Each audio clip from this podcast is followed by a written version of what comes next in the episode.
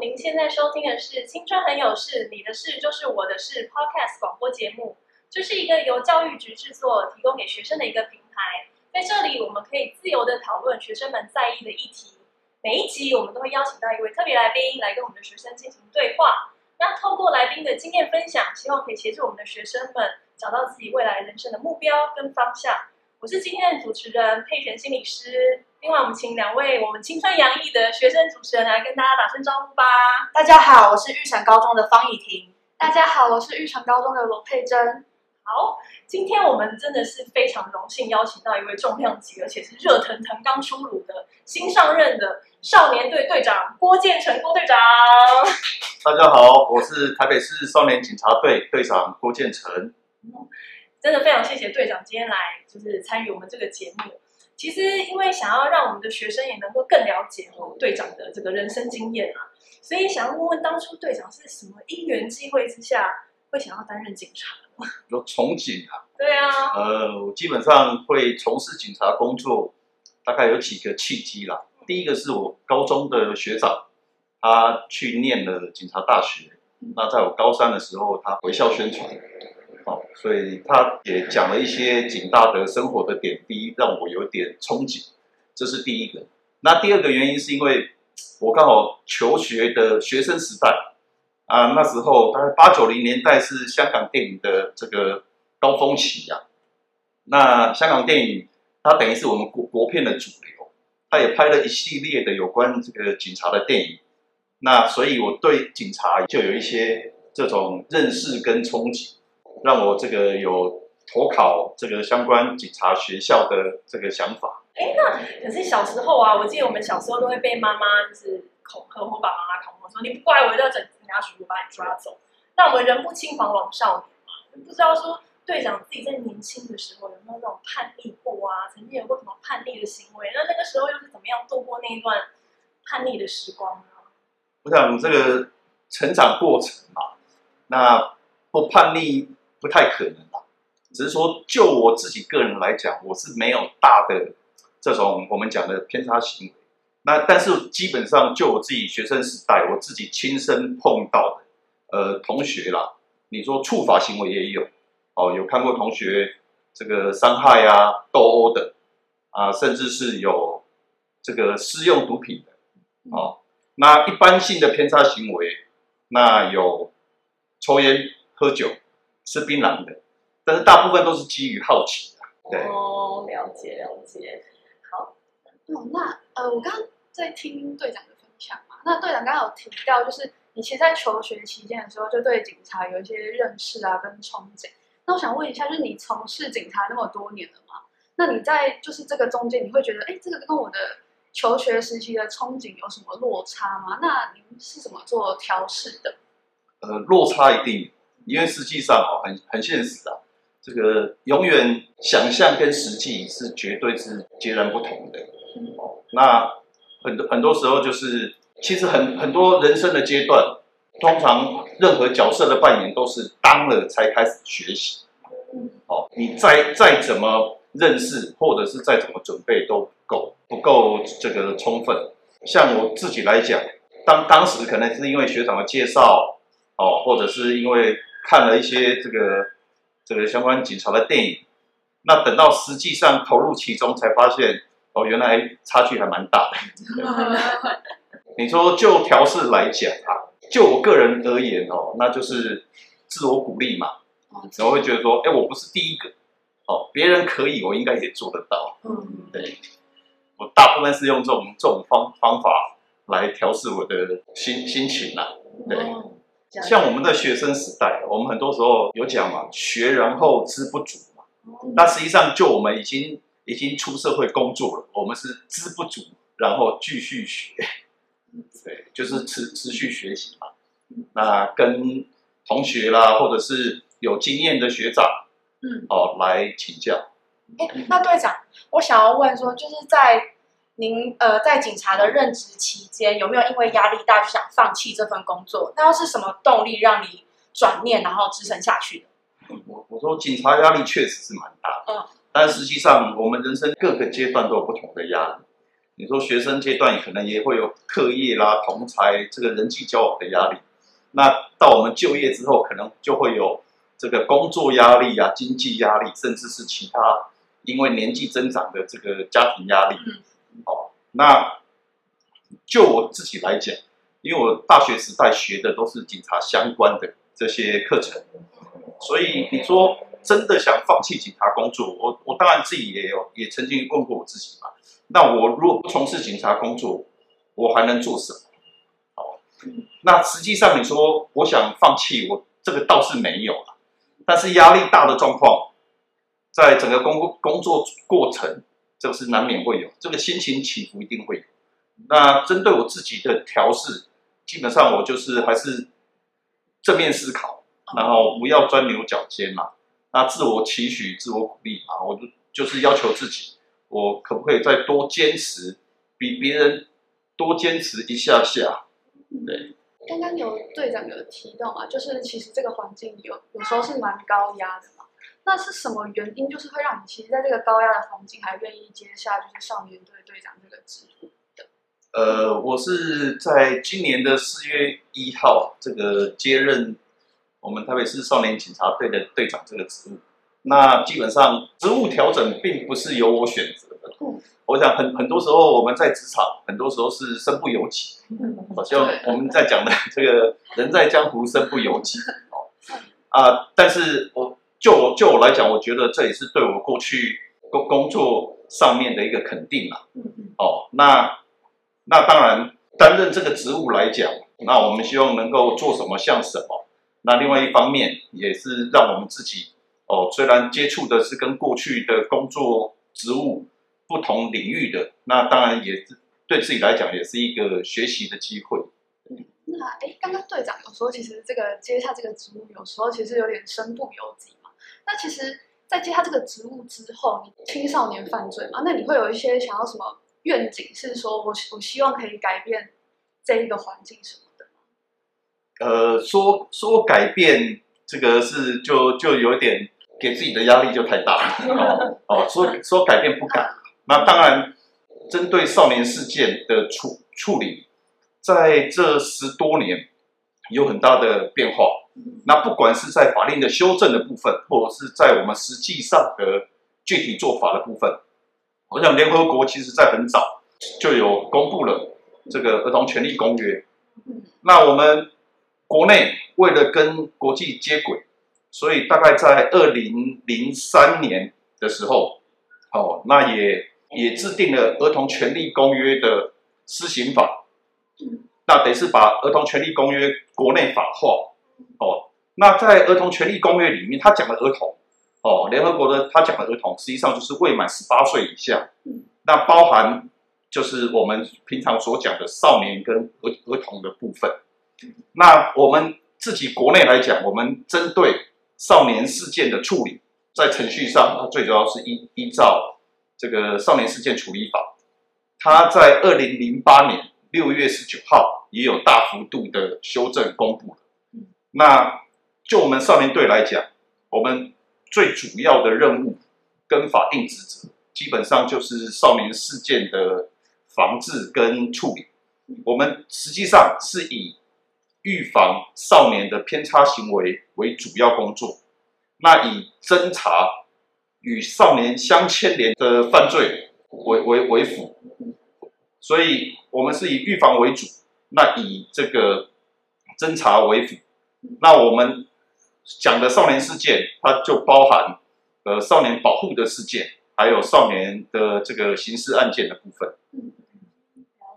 所以刚刚队长已经有提到，其实根据我们也是跟得上国际的潮流啦。联合国其实一直强调这个儿童的权利啊，还有就是还是希望是以辅导工作为优先啊，就是辅导我们这些未成年或者儿童，能够在未来的发展上面能够更更更适合、更良善。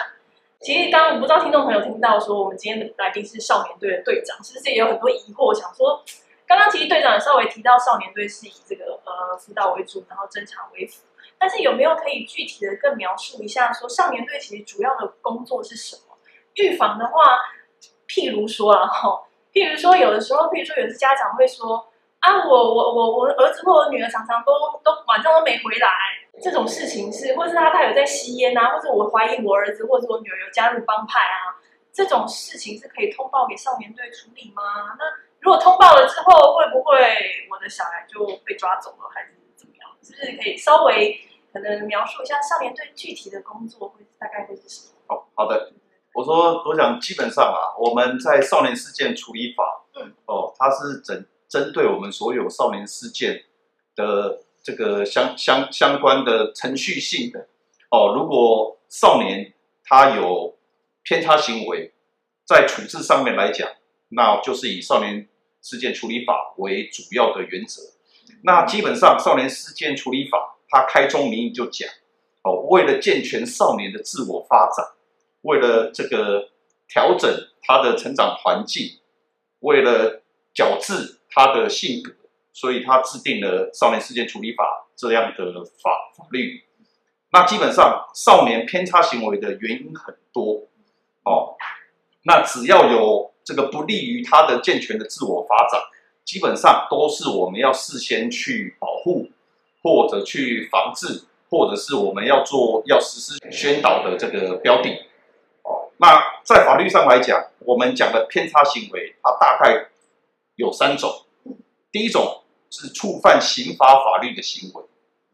第二种，它就是我们讲曝险行为，它是很接近这个触法行为，它大概有三大类的曝险行为。第一个是哦，经常携带危险的器械，或者是有私用毒品或者是迷幻药品，但是还没有触犯刑法法律的，那或者是他有准备准备犯罪，或者是犯罪未遂。那但是法律不处罚的，他这种是属于高度接近触法行为的，这三类是属于曝险行为。那另外还有法律上还列举了大概十五种的这个偏差行为，这个是算我们讲狭义的偏差行为啊，广义的偏差行为是触法、曝险跟一般的偏差行为都涵盖在里面。那实际上这种偏差行为就刚。主持人讲到的哦，他可能跟有犯罪习性的人来往，或者是他深夜游荡啊，或者是他有吸烟、喝酒、嚼食槟榔等等。他举凡只要他不利于他的健全的自我的成长，或者是他的行为有可能会损及别人的权益，或者是妨妨碍到这个公共的秩序，基本上他都是属于偏差行为的范畴。为了符合我们整个的这个世界的趋势跟潮流，所以我们针对所有这一些偏差行为的的这个保护跟预防防治，那基本上我们现在都是跨网络合作。哦，只要有发现这种的偏差行为，当然可以通知我们少年队来处理，但是基本上我们不会把他当成是这个犯罪人。哦，他因为他有可能还是学生。哦，那我们先让他的家长，还有让他学校的老师知道有没有必要，他这个是偶发的啊，或者是经常性，有没有必要对他实施这个相关的辅导作为？那在学校来讲，他有国民教育法，有学生辅导法。那针对有偏差行为的学生，我们通常可能就透过班导师啊，或者是辅导室啊，甚至是由由我们教育局的介入来实施三级辅导。那对于比较严重的偏差行为，那我们可能他可能达到吐血的阶段，高度有可能会变成犯罪行为，我们是不是还需要我们少辅会来介入？那或者是他有可能是因为他本身性格的关系，哦，他有没有需要接受相关的心理评估或者是医疗的这个协助等等？那如果他是因为家庭因素、他的环境因素，那我们甚至是不是有需要社福中心或者是社会局的介入？我们基本上是从过去针对这个少年偏差行为，我们可能就是头痛医头，脚痛医脚。但基本上这几年，我们都把所有的偏差行为，我们是希望用这种所有资源投入，那是有点而线而面的，变成一个社会安全的保护网，来针对他个人或者是他家庭。甚至是他整个环境，我们希望能够，呃，引导他，或者是保护他、辅导他，那不要演变成更严重的犯罪行为。所以可以通报，不用担心会被抓走。是，那通报的通报的机构当然也不止我们少年队，是，大家最耳熟能详的就是一一零嘛，嗯，就是打一一零，警察，对对对对，警察都可以提供相关的协助，由我们自己本身主动来处理，或者是给这个相相关的单位合适的单位来提供相关的协助。哎，那我想问一下，就是警察其实有分刑警队、少年队跟妇幼队。呃，我想问的是，少年队跟妇幼队的差别在哪？那分工上有重叠吗？呃，我们少年队跟这个妇幼队，它基本上，你从它字面上来讲，我们少年警察队跟妇幼警察队，你说以国内法律来讲啊，我们我们在讲儿童跟少年，儿童讲的就是未满十二岁的。哦，那少年讲的是十二岁以上未满十八岁，哦，这是国内法律上的定义。那就我们少年队来讲，我们那主要的服务的对象，那大概就是这个十二岁以上未满十八岁的这些少年。那妇幼队最主要是针对妇女跟儿童。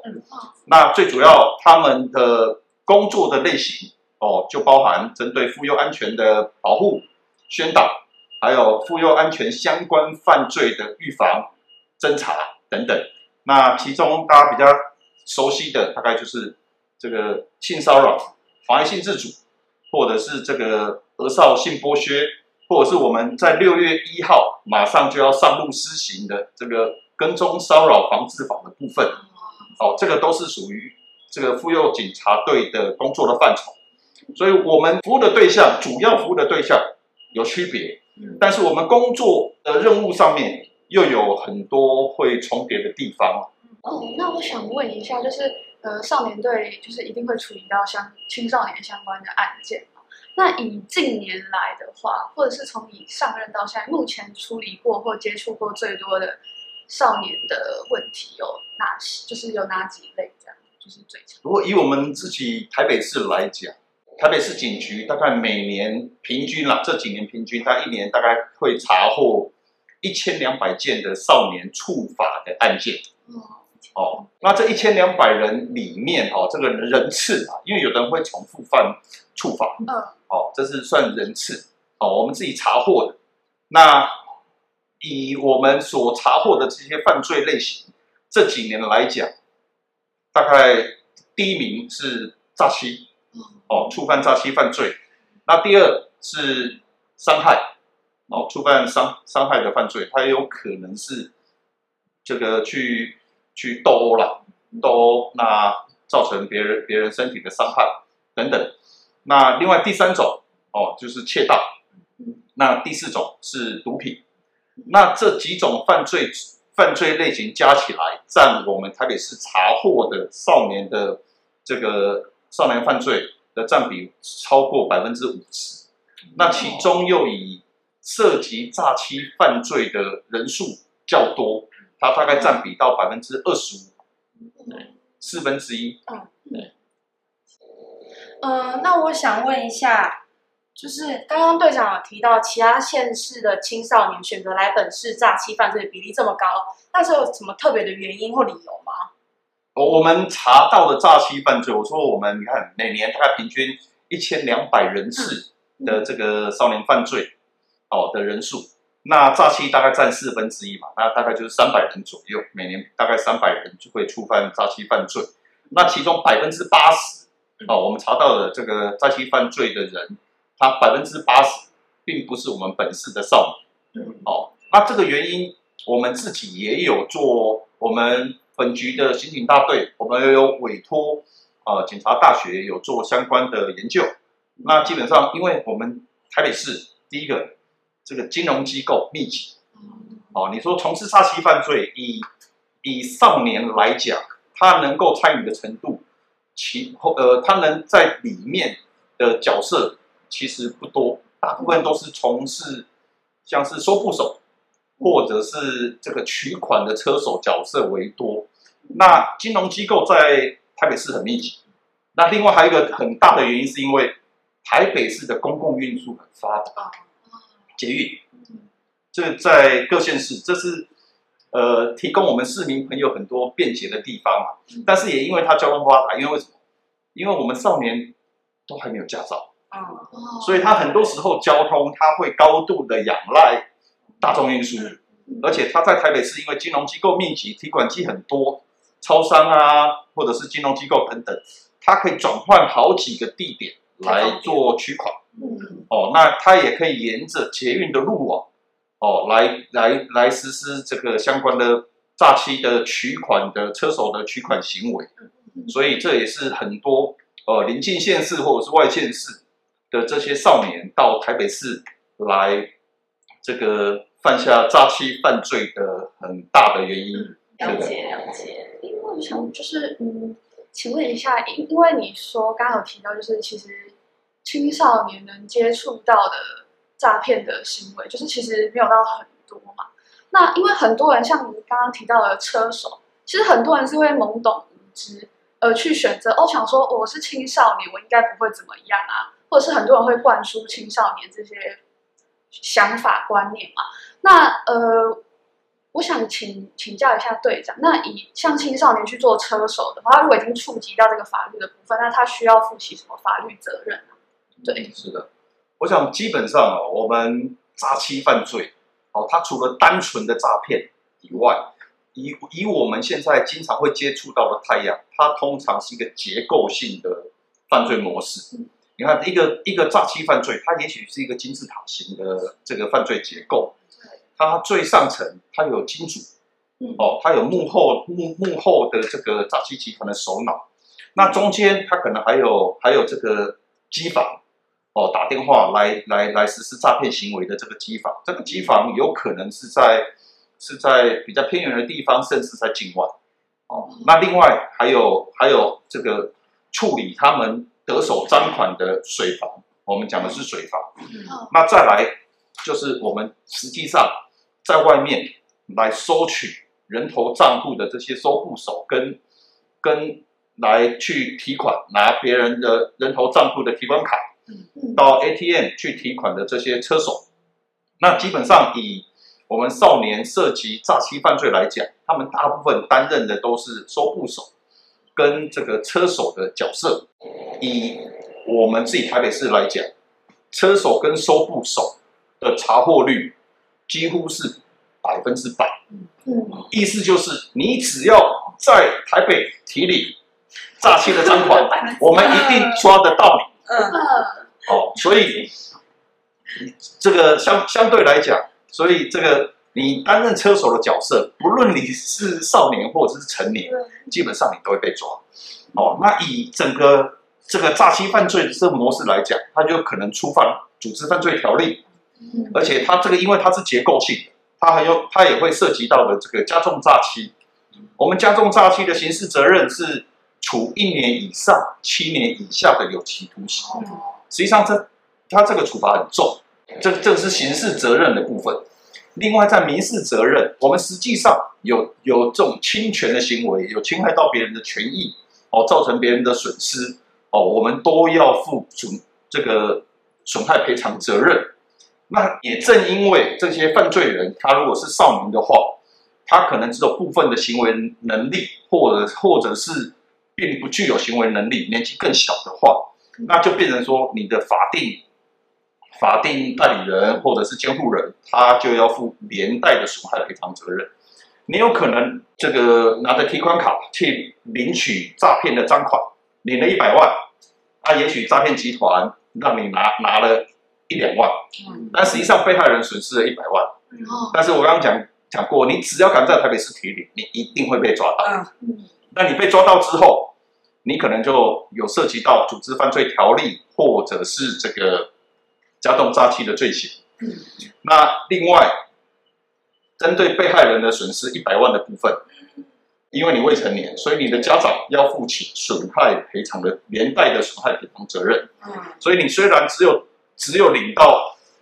这个一两一两一两万块的这个酬劳，但是你家长可能就要就要付出。付出一百万的这个损连带的损害赔偿的代价，因为这个是有在过去几几个法院的判决都已经有这样的判决出来了。嗯，是。哇，所以为所以了所以大家还是要好好评估啦，真的是天下没有白吃的午餐。对，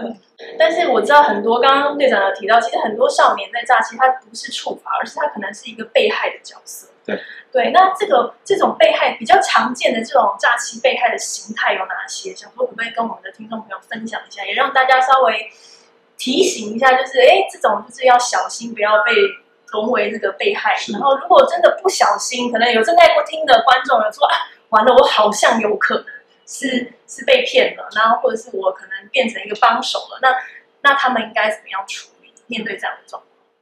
我想我们一般，毕竟。大部分的少年，他还都是他并不会去参与相关的诈欺行为，是哦。那但是反过来，他虽即便不参与，但是对于这个相关诈欺行为的类型，还是要有所了解，因为预防自己被害。是哦。那我们目前啊，就诈欺诈骗案件来讲，